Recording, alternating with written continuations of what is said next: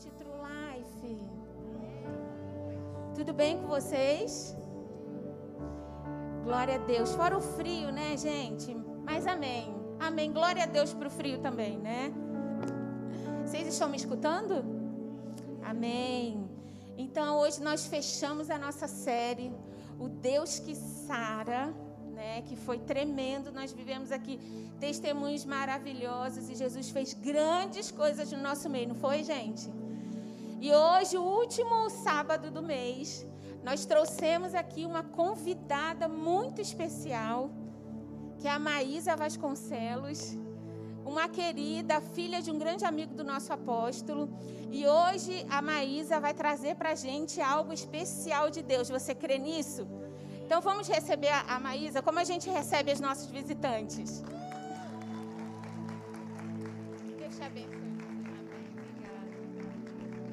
Gente, boa noite. Antes de você sentar, dá um sorriso para essa pessoa que está do seu lado. Fala que bom que você venceu o frio e está aqui, né? Faz para essa pessoa. Você pode sentar no seu lugar. Amém. Estou muito feliz de estar aqui essa noite com vocês. É, vou me apresentar, né? Eu sou a Maísa Vasconcelos, sou de Brasília. É, lidero os jovens na minha igreja tem seis anos. Tem dois anos que eu sou pastora junto com a minha irmã lá dos jovens, herdeiros da graça. E sou formada em serviço social e teologia. Hoje, falar que. Eu sempre falo que eu sou formada, porque hoje você contar que você é formado e que você passou pela faculdade você saiu crente é um testemunho, né? Então, você falar que você passou pela faculdade e você saiu de lá sem ser feminista, ista, tudo ista, né? Esquerdista, marxista, comunista, socialista, você sair livre disso é uma bênção, e principalmente no meu curso, gente, que é pesado o negócio. Então, Deus me libertou, me salvou, e isso é um testemunho. E hoje a gente tem servido lá a nossa igreja. E é muito bom estar aqui com vocês. Conheço o apóstolo de vocês que já esteve ministrando na nossa igreja.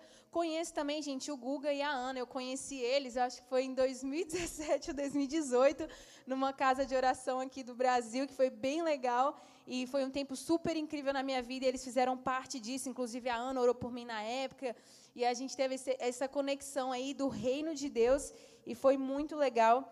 E eu, eu creio que Deus tem uma palavra hoje para ministrar os nossos corações. E todas as vezes que a gente vem à presença de Deus, né? Eu nunca vejo na Bíblia alguém que teve um encontro com Jesus e não teve algo transformado ou mudado na sua vida. Então, Cada vez que você vem na casa de Deus e cada vez que você vem ao encontro de Jesus, Ele tem algo para mudar em você, Ele tem algo para transformar na sua vida. Você crê nisso? De verdade? Que hoje Deus tem algo para você sair daqui de alguma forma diferente. Né? Não é para a gente ficar vindo nos cultos e sempre sendo a mesma coisa, monotonia. Isso não é o Evangelho. O Evangelho são as boas novas. E cada vez que você vem na presença de Jesus, Ele transforma algo na tua vida, na tua história. E eu creio que é isso que vai acontecer hoje à noite, porque Ele já está aqui. Amém? Então eu queria convidar você rapidamente para a gente orar. Feche seus olhos no seu lugar. Eu quero estar orando pela sua vida.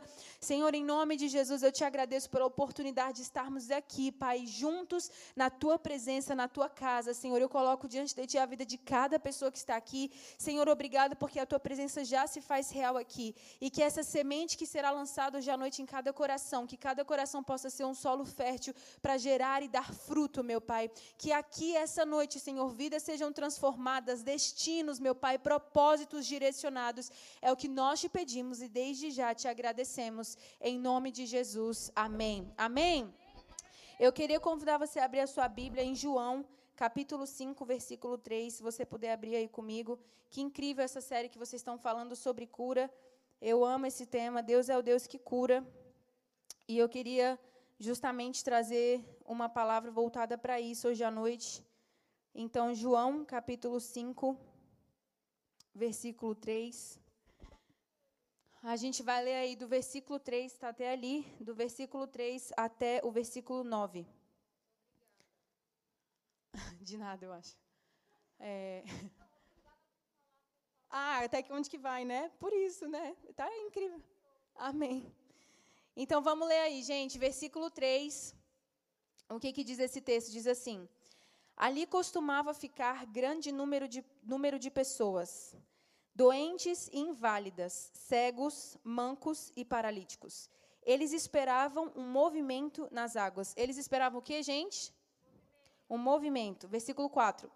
De vez em quando descia um anjo do Senhor e agitava as águas.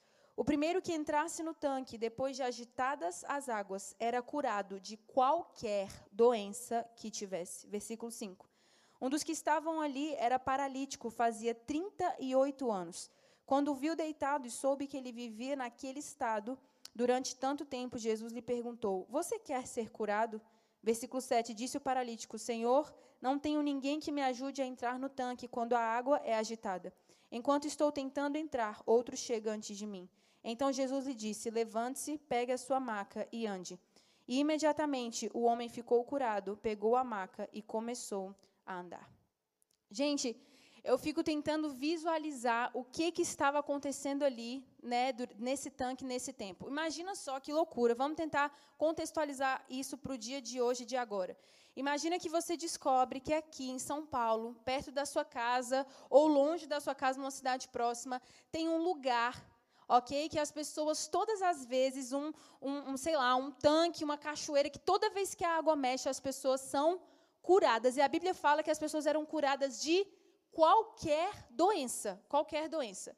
E a Bíblia relata aqui nos primeiros versículos que ali havia um grande número de pessoas.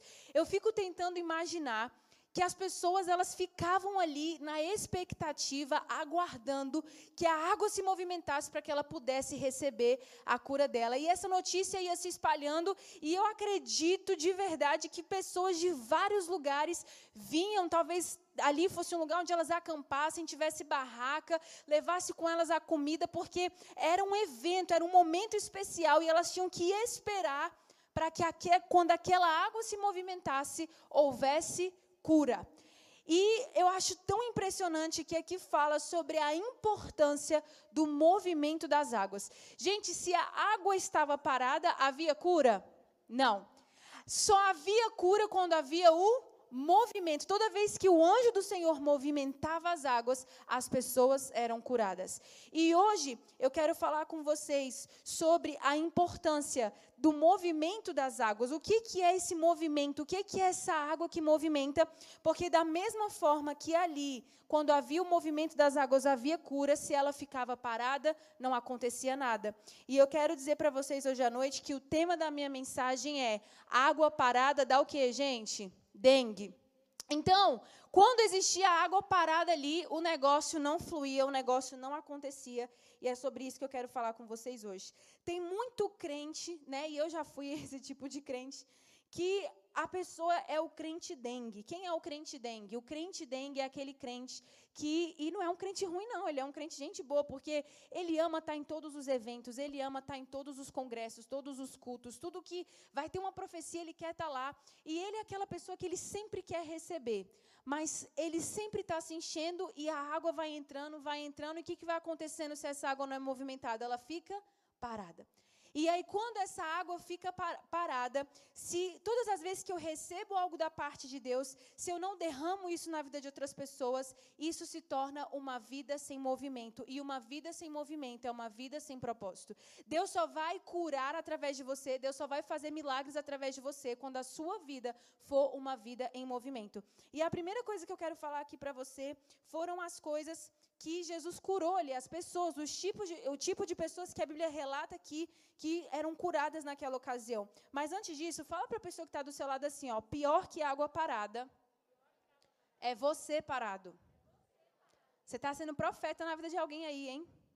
Deus está te usando. Pior que água parada é você parado. E quais são as coisas que tentaram ou vão tentar parar você e que Deus, eu creio que Jesus me trouxe hoje à noite aqui como instrumento, porque é tudo sobre Ele. Sou só uma mensageira, mas para curar a sua vida, se alguma dessas coisas aqui tentaram te pegar. Então o texto relata aqui, né, em João que a gente nós acabamos de ler, ele fala que Jesus estava ali que Jesus não, que quando a água mexia, as pessoas eram curadas, e ele fala sobre cegos, paralíticos e mancos. E a primeira pessoa que eu quero falar são os enfermos. A Bíblia fala de pessoas que estavam enfermas e que, e que eram curadas. Quem são as pessoas enfermas? Os enfermos são aquelas pessoas que estão sem força. Os enfermos são aquelas pessoas que elas estão sem energia. Uma pessoa enferma é uma pessoa que ela deixou a tristeza dominar o coração dela. A Bíblia fala sobre a história de Ana que não podia ter filhos, e a Bíblia chega a relatar e a nos contar que Ana ficava tão triste que ela chega, chegou ao ponto de não se alimentar, de não comer. Foi uma mulher que ela deixou com que a amargura, a tristeza tomasse conta do coração dela, e essa tristeza trouxe para ela prejuízos, ela não queria nem se alimentar. Então, a Bíblia fala em Provérbios 17, 22, que o coração bem disposto é remédio eficiente, mas o espírito oprimido resseca os ossos. A Bíblia fala aqui que o coração bem disposto, gente, é um remédio. Uma pessoa feliz, uma pessoa alegre, além de ser uma pessoa que vive mais, porque você sabia que cada vez que você dá uma gargalhada, você mata milhares de células cancerígenas no seu corpo. É por isso que eu amo estar com gente que me faz rir. Gente, eu adoro andar com gente engraçada. Tem umas discípulas minhas que eu falo, minha filha, nunca vou ter câncer por causa de você, porque você é rindo o tempo todo, não é? Então, por quê? Porque o espírito, o coração bem disposto é um remédio eficiente. E a Bíblia fala aqui que Ana ficou doente muitos anos nas suas emoções, porque ela deixou a tristeza tomar conta dela. Então, as pessoas enfermas são essas pessoas que ficam doentes. E uma pessoa, quando ela, quando ela fica doente, né, se você pegar uma gripe, uma doença qualquer, um dos sintomas da doença é você querer ficar parado. É você querer ficar de repouso, é você querer ficar em casa sem fazer nada, é você querer não sair muito de casa. Então, assim também funciona para a vida espiritual. Quando eu começo a ver um cristão que está começando a querer ficar parado demais, quando eu começo a ver uma pessoa perto de mim que ele já não quer mais vir nos cultos, que ele não quer mais se movimentar, eu falo: opa, temos o sintoma de alguma coisa que está querendo vir aqui que não está certo, alguma coisa de errado não está certo aqui. Então, por quê? Porque o doente ele quer ficar parado e esse é o objetivo de Satanás. Se você não vai ser vencido pelo pecado, nós chegamos às vezes num lugar da vida cristã que o diabo já não consegue mais te roubar para a vida de pecado, para a libertinagem. Mas se ele conseguir minar o seu propósito, se ele conseguir arrancar de você aquilo que Deus fez e que e Deus criou você para fazer, ele venceu. Então, qual que é o objetivo do diabo? O objetivo do diabo, olha bem para mim, é parar você, é calar você, é fazer você ser uma pessoa que não tem propósito, uma pessoa que não tem utilidade para o reino de Deus. Por quê? Porque o diabo sabe, gente, que quando um cristão se levanta cheio do Espírito Santo, ele muda a geração dele. Então, uma pessoa enferma é essa pessoa que deixou a tristeza tomar conta dela. E a verdade é que essas pessoas elas começam a ser uma, uma pessoa que não tem mais movimento. Ela não quer mais se movimentar, ela começa a ficar mais na dela, mais calada. E uma vida sem movimento se torna um instrumento sem propósito. Repete isso comigo: uma vida sem movimento se torna um instrumento sem propósito. O violão foi feito para fazer o quê, gente? música. Se ele não for, se ele ficar parado ali, ele tem propósito? Não. Deus não te criou para ficar parado. Deus criou você para um, um, propósito específico para salvar e libertar essa geração. E muitas vezes a nossa alma é o nosso maior obstáculo. Deus tem falado muito comigo sobre o texto de Jeremias, capítulo 17, que fala que o coração do homem é enganoso e ele é incurável. Em Jeremias 17, versículo 9, fala: Enganoso é o coração mais do que todas as coisas, e desesperadamente corrupto, quem o conhecerá? E esse, essa palavra corrupto, para outras versões, fala: ele é incurável. Por quê? Porque, gente, uma das coisas que mais nos sabotam é somos nós mesmos. Uma das coisas que mais sabota o propósito de Deus para a sua vida é o teu coração, porque o meu e o seu coração é enganável. É enganoso.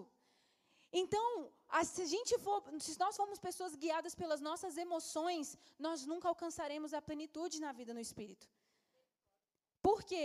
As pessoas hoje, é, quando você se converte, você vive uma transformação de valores.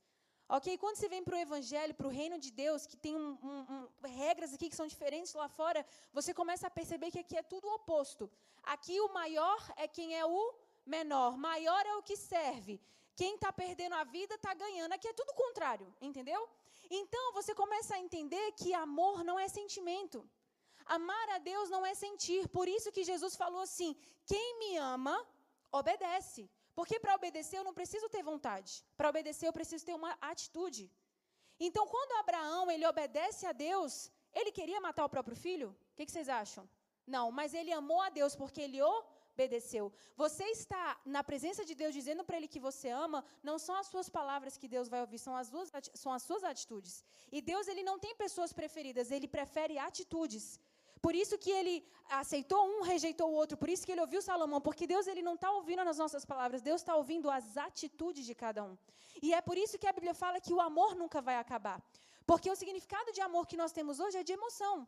Se eu estou sentindo que eu amo a Deus, então eu sou fiel a Ele, eu vou no culto, porque hoje eu estou bem, mas o dia que eu estou mal. Esse não é o significado de amor. A Bíblia diz que o amor nunca vai acabar, mas que amor que ele está falando? O amor, atitude. Porque no, o dia que eu não tiver sentimento, ainda assim eu posso ter uma atitude de obediência. E por isso que Jesus falou: aquele que me ama, o que me ama. Jesus colocou quase que uma condição aí. Jesus falou qual que era a linguagem de amor dele. Vocês já viram esse teste de linguagem de amor? Quem conhece isso de linguagem de amor? Eu amo saber a linguagem de amor das pessoas, gente. É um teste na internet que fala como que você ama as pessoas e como você se sente amado. E Jesus praticamente está falando assim: a minha linguagem de amor é obediência. Quando você me obedece, eu entendo que você me ama. E, meu Deus do céu, eu eu, eu, se você depois me seguir no meu Instagram, eu não vou ficar falando aqui, mas eu sou meio polêmica lá, porque eu me posiciono, eu falo sobre várias coisas que hoje está tudo normal e que a Bíblia condena. E aí, esses dias, chegou uma menina lá para mim, eu estava falando sobre pecado, e ela falou assim para mim: Você é muito preconceituosa. Será que, é, será que você realmente sabe do que Jesus gosta, do que Jesus ama? Aí eu fui no perfil da menina, né, da criatura, da bênção. Aí eu vi o perfil dela, falei assim minha linda, com todo respeito, pelo seu perfil, dá para ver que você não entende muito o que, que Jesus aprova ou não. Então, é, então eu fico com o que eu estou acreditando mesmo. Porque hoje as pessoas elas querem dizer para você que você ser cristão é você aceitar tudo, é você amar tudo. E qual que é a atitude, o que, que significa amor na Bíblia? Então, a nossa alma, aquilo é o que quer mais sabotar você. Por quê? Porque o Espírito te fala uma coisa, a sua alma te fala outra. E nós precisamos entender que nós precisamos dominar as nossas emoções, os nossos sentimentos, para que possamos nos tornar um instrumento poderoso nas mãos do Senhor. Amém? Por isso que Provérbios 4, 23 também fala que nós devemos guardar o nosso coração, porque dele procede, depende toda a nossa vida. Essa palavra coração no original do hebraico fala sobre sentimentos, emoções, almas, desejos, alma, desejo, então você precisa guardar isso, porque isso vai depender da sua vida. Guarde o teu coração. Se você aceita a tristeza, você será um instrumento que Deus não pode usar. Ano passado eu passei por um término de noivado e, claro, obviamente, eu fiquei muito mal, fiquei muito triste. E eu lembro que, ao mesmo tempo que eu me permitia sentir a dor, eu falei: eu não vou me entregar à dor. Porque Davi também, no momento de luto, quando ele passou por um momento de dificuldade, ele passou pelo luto, mas a Bíblia fala que num, num certo dia ele decidiu, acordou e falou: vou ficar bem. Então, nós iremos passar por momentos difíceis na nossa vida, mas nós nunca podemos nos entregar à dor. Nós nunca podemos deixar que isso determine quem eu sou, o meu futuro, se eu consigo, se eu, se eu consigo continuar acreditando, tendo fé, servindo a Deus, nada disso pode nos parar. Amém? A segunda, o segundo tipo de pessoa que a Bíblia fala aqui são os cegos. E quem são as pessoas cegas que estão precisando de uma cura? São as pessoas que elas são completamente guiadas pelo racional. E, gente, eu vou falar para vocês: a Bíblia diz que sem fé é impossível agradar a Deus. E os cegos são as pessoas que elas não têm os olhos espirituais abertos. Tudo na vida dela e as decisões que ela toma é baseado no que ela vê e no que ela pensa. E a fé, ela é uma loucura, gente, porque Hebreus fala que fé é a certeza das coisas que eu não vejo, é a convicção das coisas que eu espero. É tipo assim, cara, eu não estou vendo nada, mas eu tenho certeza que vai acontecer, porque eu acredito, eu tenho fé nisso. E Jesus fala também quando vocês pedirem algo, quando Jesus passa pela figueira e manda ela secar. E ele tinha certeza do que ele estava fazendo. Ele e os discípulos saem, e quando eles passam por aquela figueira de novo, a figueira está seca. E os discípulos ficam impressionados com aquilo. Jesus fala: quando vocês fizerem uma oração, façam como se vocês já tivessem recebido, e assim se sucederá. Isso é fé. Fé não é você ficar pensando hoje que quando você for uma pessoa bem-sucedida, quando você for uma pessoa de Deus, aí você terá atitudes diferentes. Não. Fé é eu começar a agir hoje como eu quero ser amanhã. Isso é fé. Fé é eu começar a agir agora, as minhas atitudes de agora. Eu começo a agir baseado naquilo que eu quero viver, porque eu tenho certeza e convicção de que eu vou chegar lá. Então, você quer ser um grande pregador, um grande evangelista, você quer ser uma pessoa bem-sucedida financeiramente, como que você agiria hoje se você já fosse essa pessoa? Isso é fé. E a Bíblia fala que sem fé é impossível agradar a Deus. Fé significa crer. Eu amo que o texto, quando a Bíblia fala que Noé, ele, ele ouviu e ele creu sobre as coisas que ainda não se viam, mas ele construiu uma arca pela fé. Gente, que fé que esse homem teve que ter para ouvir a voz de Deus sobre uma coisa que o mundo nunca tinha vivenciado, que era chuva. Imagina um dilúvio. E Noé teve a fé necessária para fazer coisas que ele não via, que ele não conhecia, mas ele creu naquilo que ele estava fazendo. E para ser um servo de Deus, eu preciso ser uma pessoa que vive e anda em fé. Se você for uma pessoa com a lógica, eu amo também o texto de quando Jesus aparece para os discípulos e Tomé não acreditava que Jesus tinha ressuscitado, porque a Bíblia fala que ele não tinha visto ainda Jesus. E Jesus aparece para Tomé e ele fala assim: Você está me vendo agora. Você está vendo que eu estou aqui, vivo, que eu ressuscitei. Olha aqui minha mão furada. E Jesus fala assim: Mas bem-aventurados os que não viram, mas creram. Jesus está falando bem-aventurados mais do que felizes aqueles que não precisaram ver para crer. Eu não preciso ver para crer, eu não preciso ver para acreditar, porque eu tenho um Deus e eu acredito naquilo que ele fala e é sobre isso que está a fé. Eu tenho que ter a convicção que os pensamentos de Deus são mais altos do que os meus. Eu estava até compartilhando com os pastores que é, eu sou formada em serviço social, mas não não pratico, né, não exerço nessa área. E, e hoje eu tenho trabalhado, estou no processo de sair de um escritório de contabilidade americano. Então, trabalho no escritório de contabilidade, ganho em dólar, tudo maravilhoso. E aí, Jesus vira e fala para mim: tá, deixa eu te falar, muito legal, mas não foi para isso que eu te chamei para fazer. E, gente, eu vou falar para vocês, nessas horas, você tem que ter muita fé. para falar assim, cara, eu vou abrir mão do meu salário. E eu, meu chefe, eu estava num momento que meu chefe estava falando assim, olha, eu vou te colocar para treinar a pessoa, você vai ser gerente. Eu estou querendo mandar você lá para Carolina do Norte para você ter no escritório, blá, blá, blá, blá. E aí, de repente, eu, eu assim, essa, essa ministração em específico aqui no, na outra igreja tem sido muito edificante para mim, porque Deus tem confirmado para mim, é isso que eu chamei você para fazer. Eu já tenho ministrado em alguns lugares, já tem tempo que eu ministro, mas eu, eu, eu tenho passado por um momento. Quando você não está no centro da vontade de Deus, você não vai se sentir pleno. Vazio na vida de gente não crente é falta de Jesus. Mas vazio na vida de crente é falta de estar no propósito certo. Sabe quando você está num lugar e você ama Jesus, mas você começa a ficar ansioso, você não sabe por que, você está oprimido, você está sem paz. Se pergunte se você está no lugar onde Deus queria que você estivesse. E aí, para você tomar essas decisões, você precisa ter fé.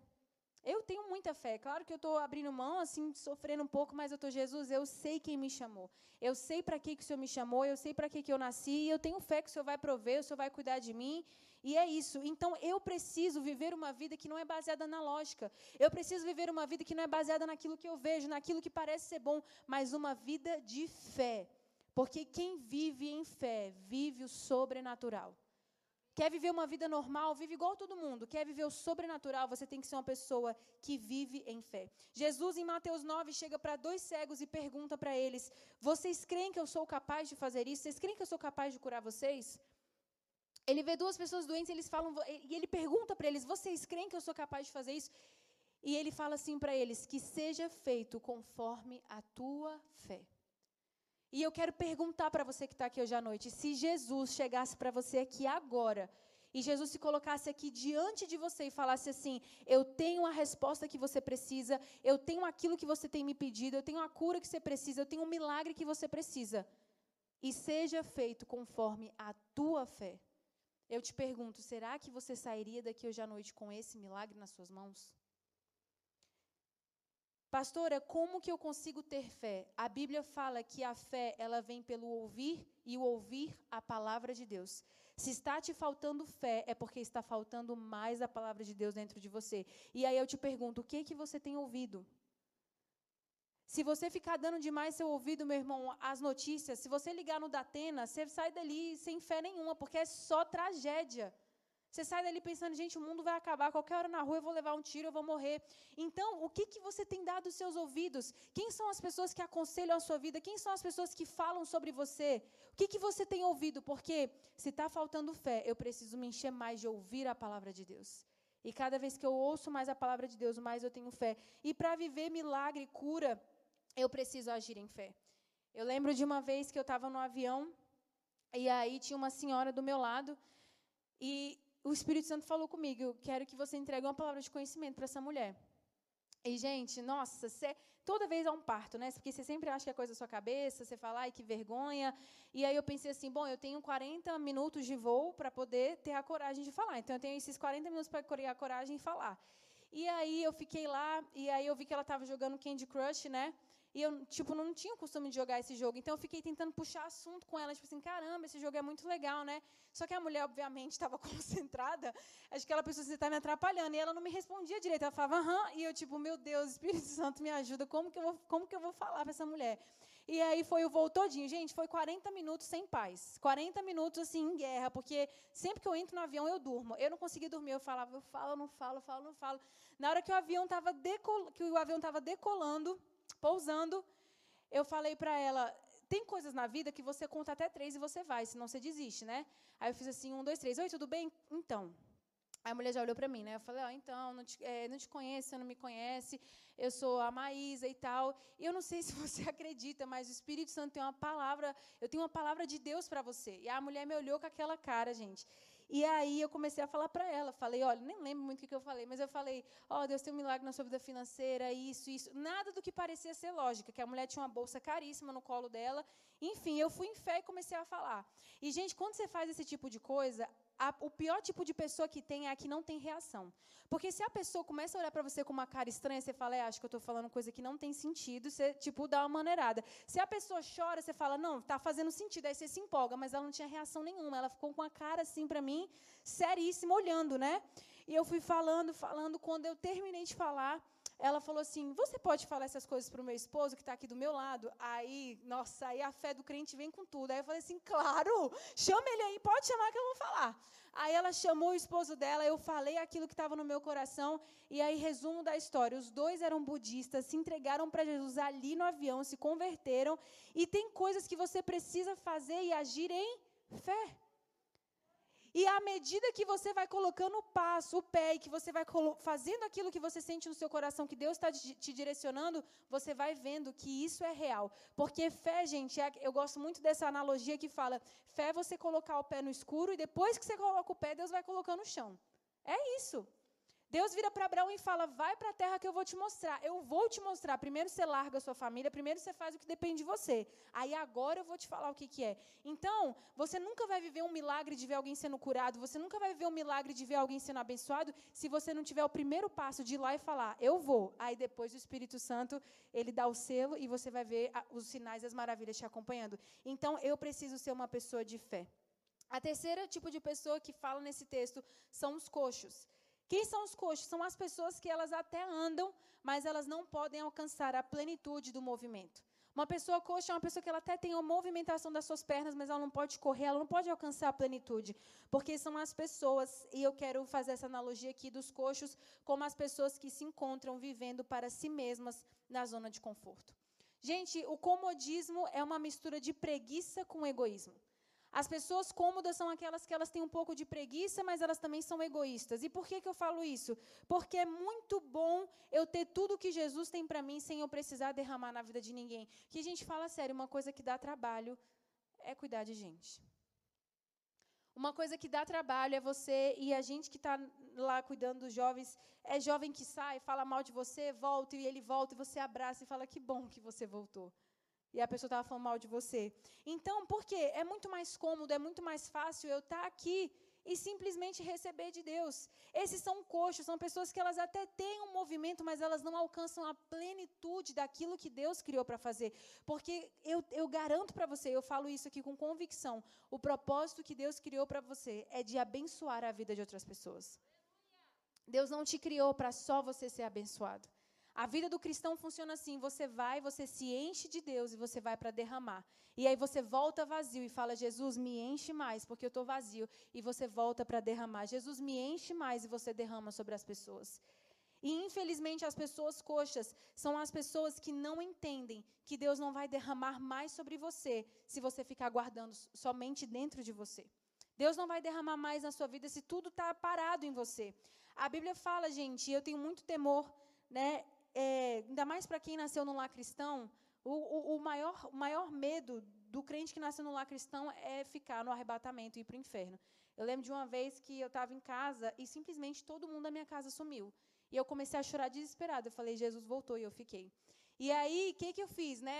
Uma criança inteligente, um adolescente inteligente, eu falei, gente, a criança, ela, ela vai para o céu, porque a criança não tem discernimento, então se Jesus voltar, todas as crianças vão para o céu.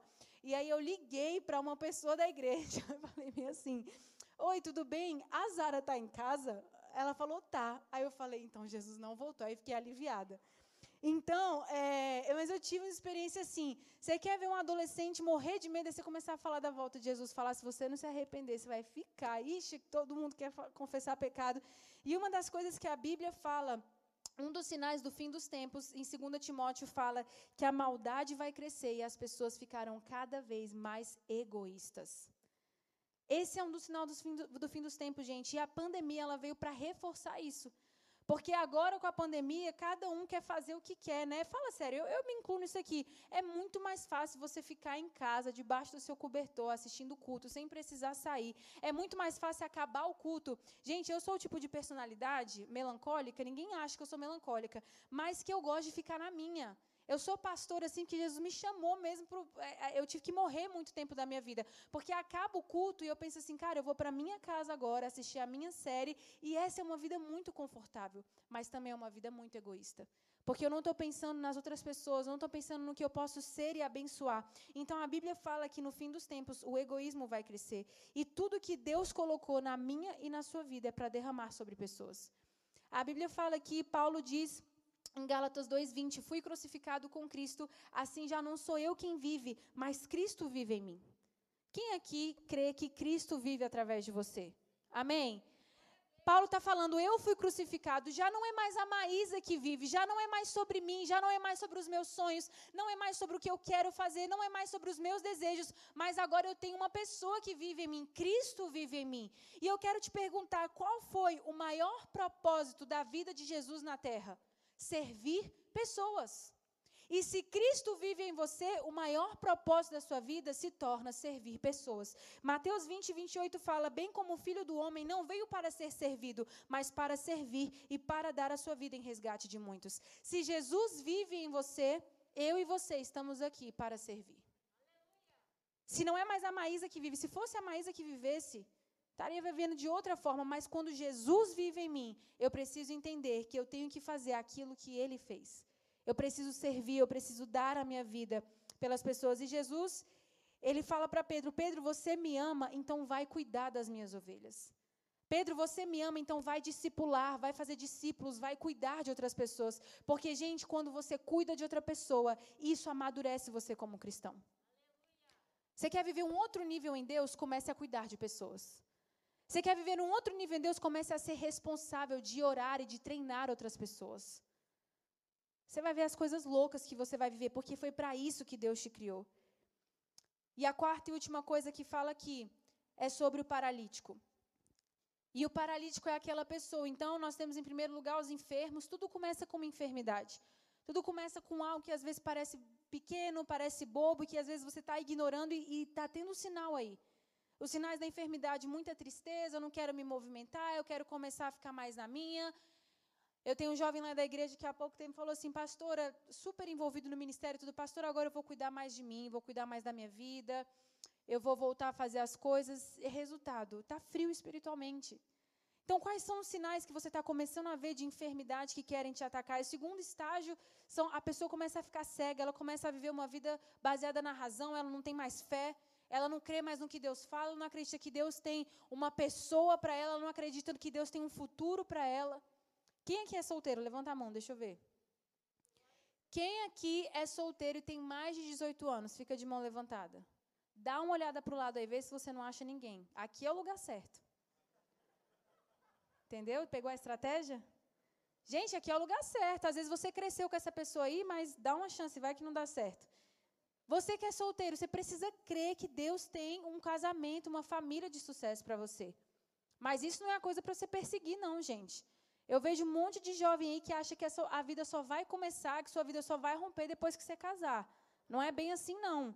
Seja uma pessoa interessante, vai viver o propósito de Deus para sua vida, vai, vai ler, vai ter hobby. Pra, tem gente que está esperando outra pessoa chegar para trazer definição de quem ele é. A pessoa vai trazer propósito, vai trazer identidade. Ninguém aguenta ficar com uma pessoa carente dessa, não. Se torne alguém interessante, se torne alguém que as pessoas querem te conhecer, querem se aproximar, alguém pleno em Jesus. Aí você, ó, Está pronto. Então, você precisa crer. E aí, essa pessoa, o cego, é a pessoa que não crê mais. Tem os coxos, que são as pessoas que elas até se movimentam, mas não vivem a plenitude. Porque são pessoas que estão acostadas, acomodadas, elas vêm, vão embora, ninguém sabe quem é você, não cuida de outras pessoas, não movimenta. E tem o paralítico, que é o pior estágio. O paralítico, gente, é aquela pessoa que já está sem vida. Literal, o que é um paralítico? Uma pessoa que não tem mais, não tem vida, não tem movimento em alguma parte do corpo. São aquelas pessoas que perderam a sensibilidade da voz de Deus. São aquelas pessoas que elas já não escutam mais a voz de Deus, elas vivem a vida do jeito que elas querem, elas não têm uma visão de eternidade.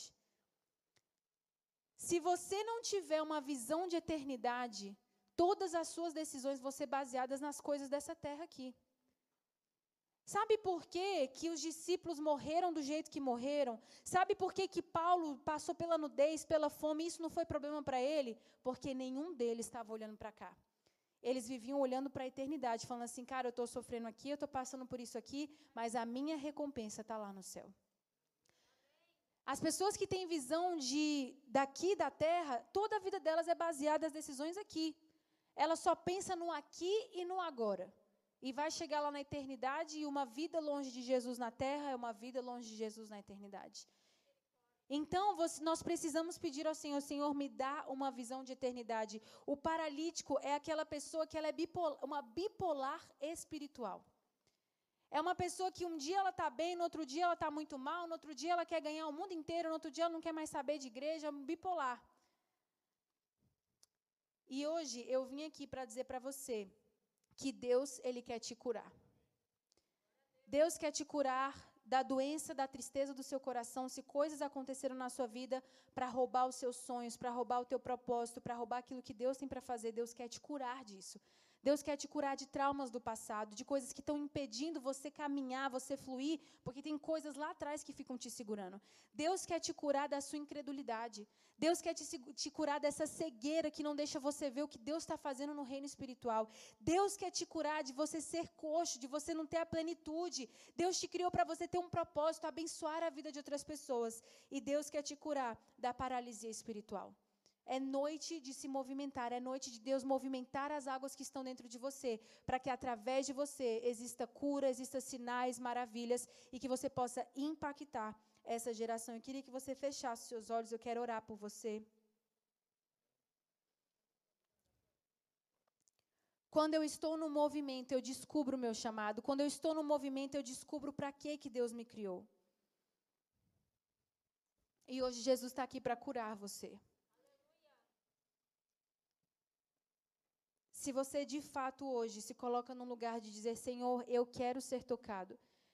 Jesus, eu sei que o Senhor tem mais para a minha vida. Essa vida que você está vivendo sem propósito, essa vida que você está vivendo sem, sem que você não, não encontra sentido. Hoje Jesus quer tocar a sua vida e se de fato você deseja isso, você vai sair daqui diferente. Porque é tempo de voltar a se movimentar.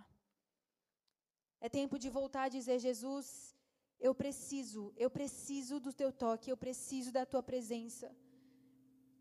Qual é a área que você se encontra hoje? Qual é aquilo que você se identifica que Jesus hoje quer tocar a sua vida e quer trazer cura para você? O Senhor hoje quer colocar fé no seu coração. O Senhor hoje quer fazer você voltar a acreditar. Coisas que quiseram te parar, o diabo vai tentar parar você. As circunstâncias vão tentar parar você. Talvez um dia você já sonhou com ministério, você já sonhou com coisas grandes. E coisas foram acontecendo com você no meio do caminho que fez você se decepcionar, se frustrar, dizer, cara, isso não é para mim. Porque uma vida sem movimento é uma vida sem propósito. E o propósito do nosso inimigo é fazer você ser uma pessoa frustrada. Deus tem para você caminhos, pensamentos altos sobre a tua vida, sobre o teu futuro, sobre o teu destino. Mas você precisa render a sua vida para Ele. Chega de fazer as coisas do seu jeito. Chega de tomar as decisões do jeito que você acha, do jeito que quer. Chega de desobedecer a voz do Espírito Santo. Hoje é uma noite de dizer: Jesus, eu quero te amar, me ensina a te amar. Como Davi orou, Pai, me ensina a fazer a tua vontade. E que o Senhor não ouça mais só as minhas palavras, mas eu quero começar a deixar o Senhor ouvir as minhas atitudes. Eu quero saber, eu quero fazer o Senhor saber que eu te amo, não porque eu estou dizendo, mas porque as minhas atitudes correspondem às minhas palavras.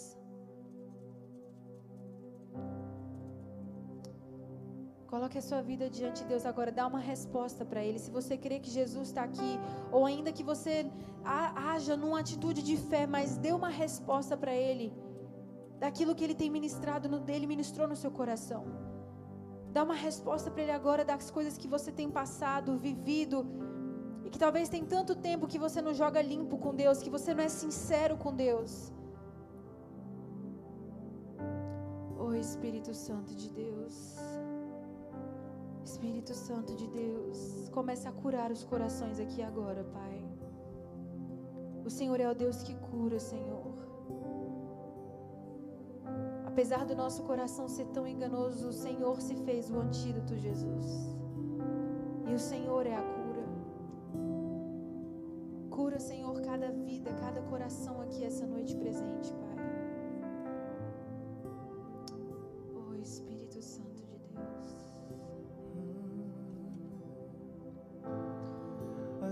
As águas paradas da minha alma.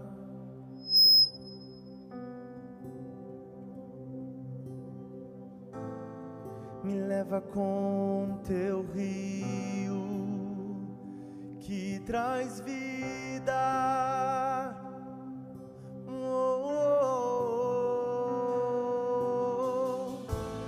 Tenho as palavras certas a dizer para provocar-te a querer-me mais do que já me queres.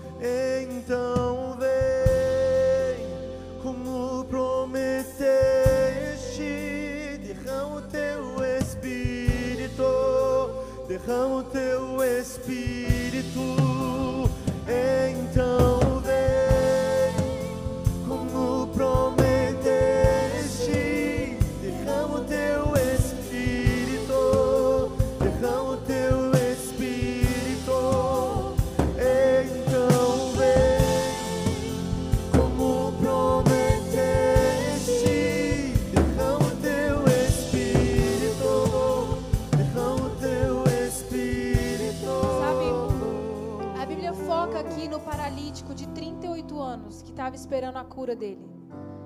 E ele estava esperando o movimento das águas, mas de repente ele tem um encontro com Jesus. E Jesus pergunta para ele: Você quer ser curado? Sabe o que eu acho interessante? Jesus sempre está fazendo essa pergunta para quem está doente na Bíblia. Não é meio óbvio se a pessoa está doente? Jesus já sabia que aquela pessoa queria a cura. Mas Jesus sempre faz essa pergunta: Você quer ser curado? E eu imagino que um dos objetivos de Jesus ao fazer essa pergunta é tornar-me consciente da minha doença. Porque tem muitas pessoas que estão doentes, mas não têm consciência disso. E tem pessoas que elas precisam de cura, mas elas não têm humildade para admitir: Jesus, eu quero ser curado. Quando Jesus chega para esses doentes e fala, você quer ser curado? Ele está tornando aquela pessoa da doença que ele tem, da necessidade que ele tem de Jesus. Quando Jesus chega para você, ele te faz uma pergunta, ele já sabe da resposta, mas ele quer, ele quer ouvir da tua boca a necessidade que você tem.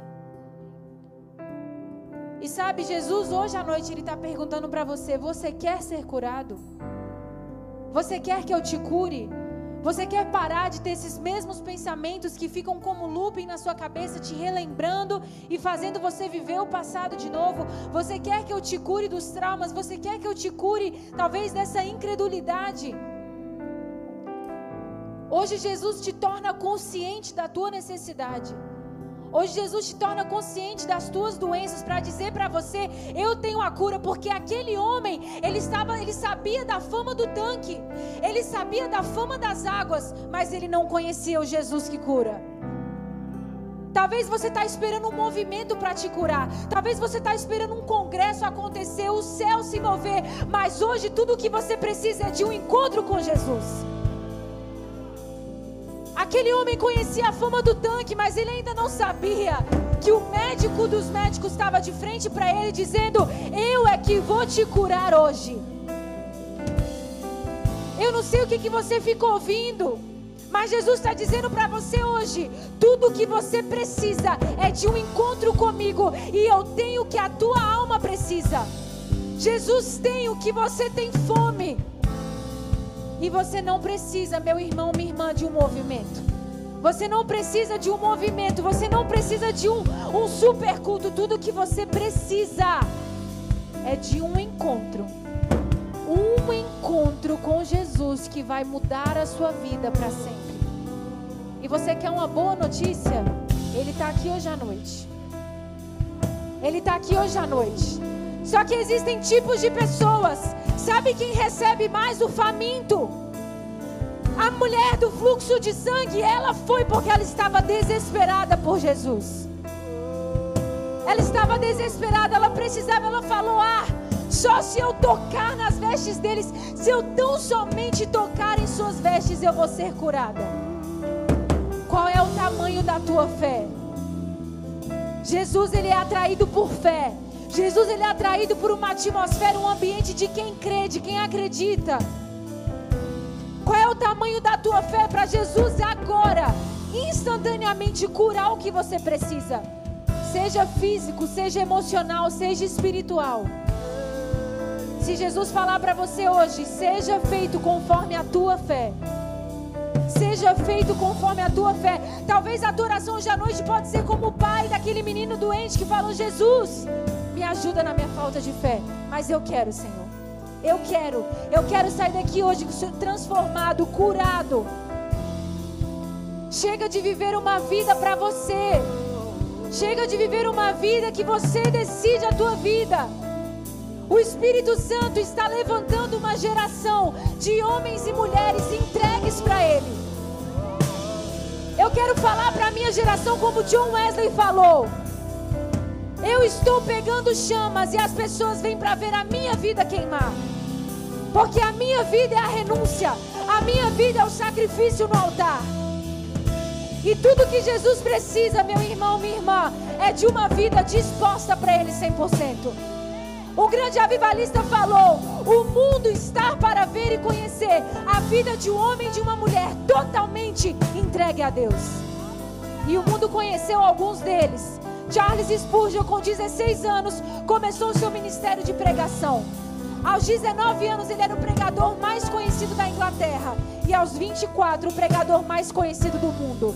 Uma vida completamente entregue a Deus. Tudo que Deus quer de você é dizer assim: Senhor, eu sou o sacrifício. Eu sou o sacrifício. E eu te entrego hoje a minha vida, eu te consagro a minha vida. Esse é o momento da decisão que você deixa todos os seus sonhos aqui no altar. Que você deixa todos os seus desejos e fala: Senhor, o Senhor é que guia quem eu sou. Se essa noite você diz, Espírito Santo, eu quero sair daqui curado, eu quero que o Senhor me toque, eu quero ter um encontro contigo hoje. Eu quero convidar você a ficar de pé no teu lugar, levantar as tuas mãos aos céus essa noite. Rende a sua vida a Ele agora.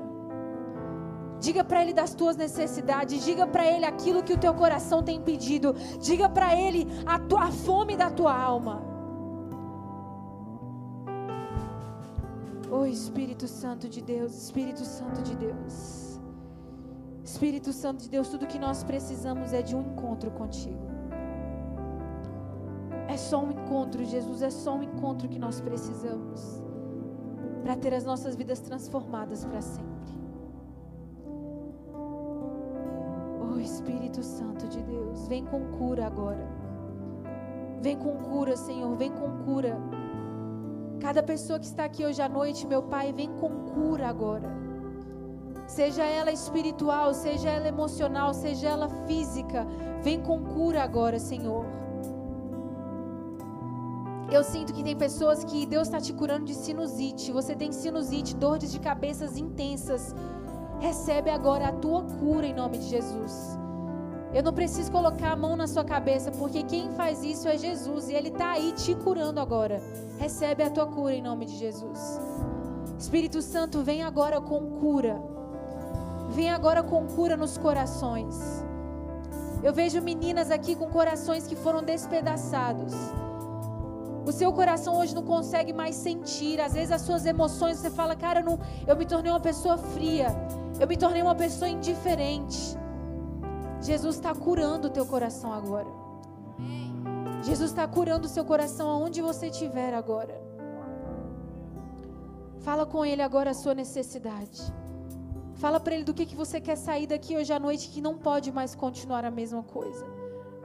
Peça para Ele, Espírito Santo, só uma, um encontro, Jesus, um encontro para minha vida ser transformada essa noite. Oh Espírito Santo de Deus.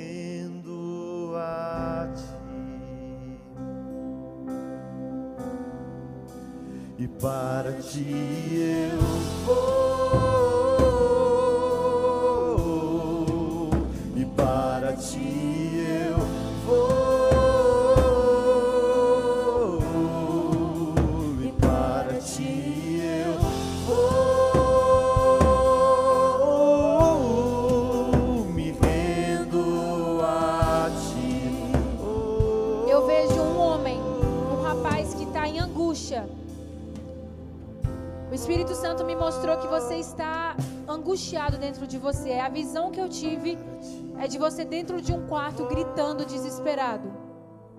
Talvez não literalmente, mas na sua alma você está angustiado. Na sua alma você está. As coisas saíram um pouco do controle, você não sabe como é que vai ser, e você está meio perdido. Você está meio perdido, meio angustiado, dizendo, cara, o que, que vai acontecer agora? Tem alguém aqui, eu quero orar por essa pessoa, por esse homem. O Espírito Santo me mostrou, é você? Deixa eu orar por você. Vem aqui, por favor.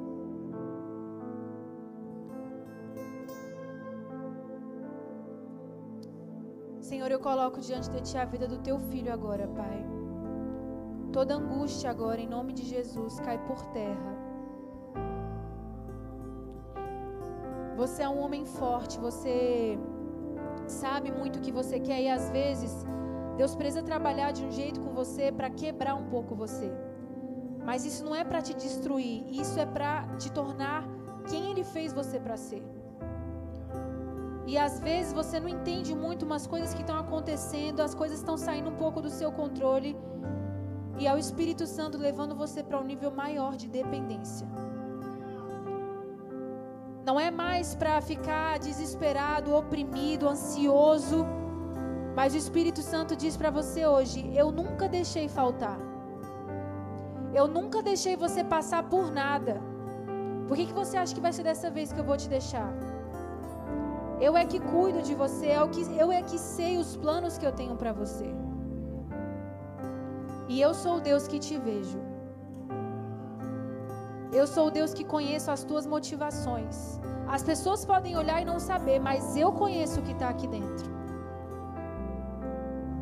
Espírito Santo de Deus, eu declaro agora, meu Pai, o fogo do teu Espírito. Eu declaro agora a paz que excede todo entendimento. Toda ansiedade agora, em nome de Jesus não tem mais autoridade nem lugar na vida desse homem.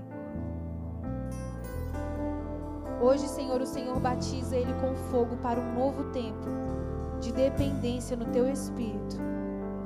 Aonde, Senhor, ele não vai mais te conhecer como o Senhor, mas como o Pai que provê. E hoje o Senhor diz para você, para você ir até Ele. Ele tem as respostas que você precisa. Você tem procurado fazer várias coisas. Você tá tipo assim, cara, o que, que eu vou fazer agora? Procurando ajuda.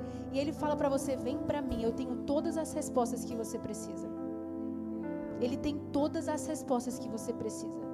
Não é para você nesse momento tomar decisão nenhuma.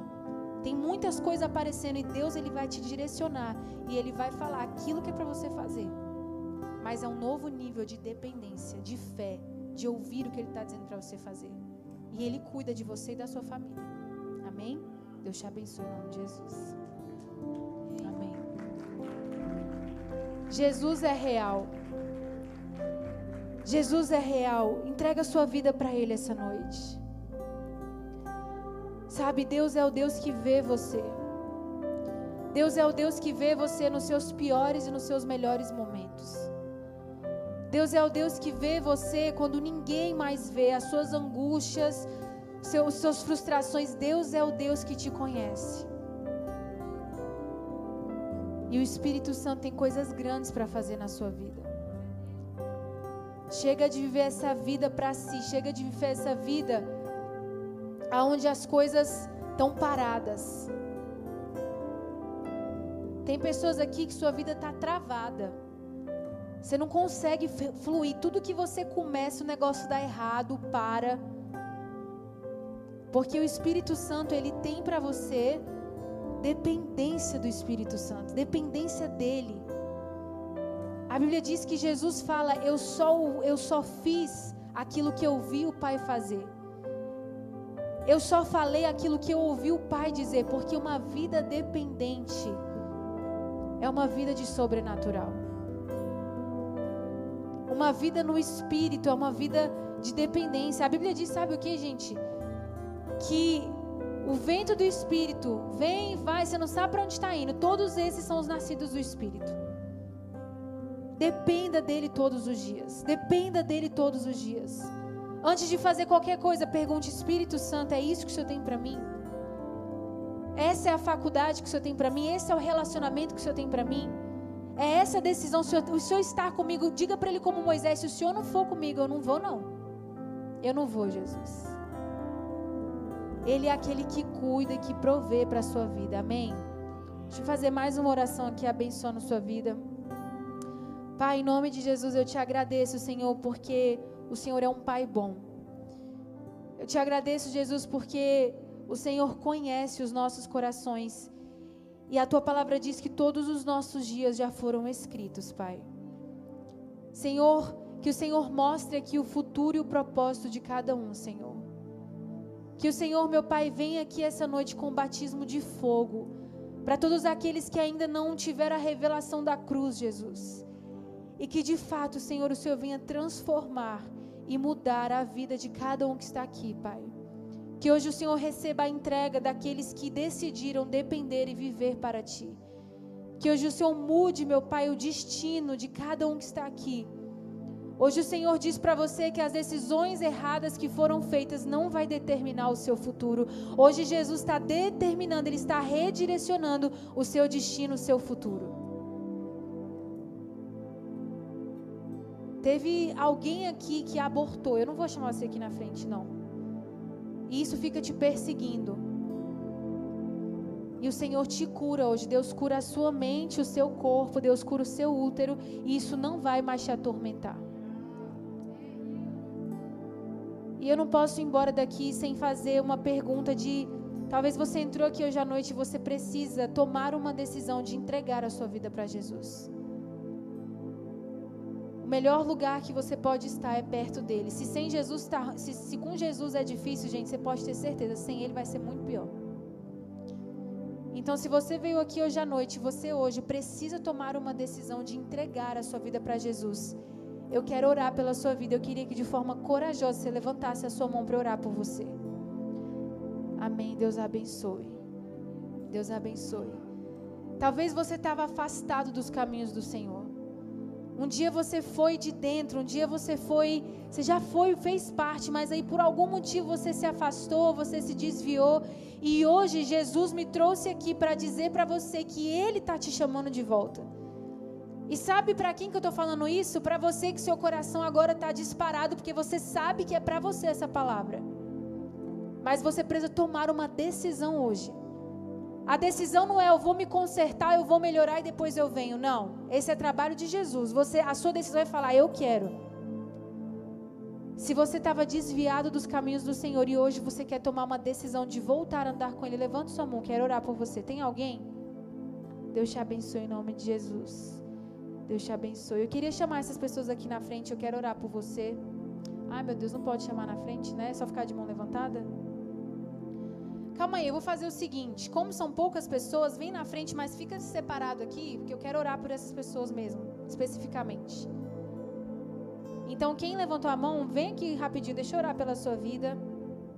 Amém? Fica no distanciamento aí. tá todo mundo de máscara, glória a Deus.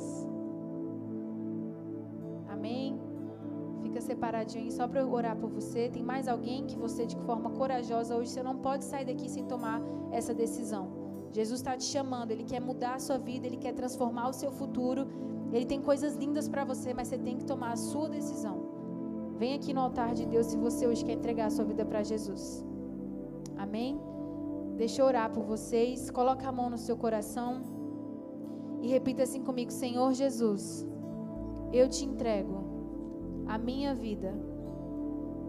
Eu me arrependo dos meus pecados e te aceito como Senhor e Salvador. Você aqui, olha para mim rapidinho. Você não vai ter a mesma história da tua família. Deus te marcou para ser, você vai ser um cara bem-sucedido. Você não tem que ter medo disso. Você tem algumas referências na sua família que não deu certo. E às vezes tem coisas de maldições hereditárias mesmo que estão te perseguindo para parar você, para te fazer olhar menos do que você é. E Deus hoje te liberta disso em nome de Jesus. Deus tem um futuro incrível para você. Você tem que acreditar em você não porque você é bom não, é porque ele acredita em você e ele se fez bom por você na cruz do Calvário. Amém? Deus abençoe você em nome de Jesus. E quando você faz essa oração, você tem alguns direitos. O primeiro direito que você tem é o direito de ter todos os seus pecados perdoados. Você tem o direito hoje de ter uma nova história escrita. Deus hoje pega a tua vida, apaga tudo numa página em branco para escrever uma nova história. O segundo direito que você tem é o direito de ter novas conexões. Essa igreja vai ser a sua família, vai ser a sua casa. São as pessoas que vão te ajudar a ficar firme e falar: "Ei, vem cá, vou andar contigo agora". E eu queria que você olhasse para mim aqui. O terceiro direito que você tem é o direito de, além da sua família, você recebe hoje uma família em Cristo. Eu queria que você olhasse para trás e visse a sua família em nome de Jesus. Sejam bem-vindos à família de Cristo. Seja bem-vindo, viu? A família de Cristo. Deus abençoe. Você tem um sonho de ter família, minha linda, não é? Você tem esse sonho, Deus vai realizar esse sonho, viu? Você é uma menina muito preciosa para Jesus. E nenhum dos planos do inimigo, todos foram frustrados. Você já foi ali, Deus já te livrou de tanta coisa ruim, porque Ele cela e guarda pela tua vida. E Ele diz para você hoje o texto de Jeremias: Eis que tenho para você planos não de te fazer mal, mas de te fazer prosperar e dar um futuro futuro brilhante de alegria, de paz. Amém? Deus te abençoe.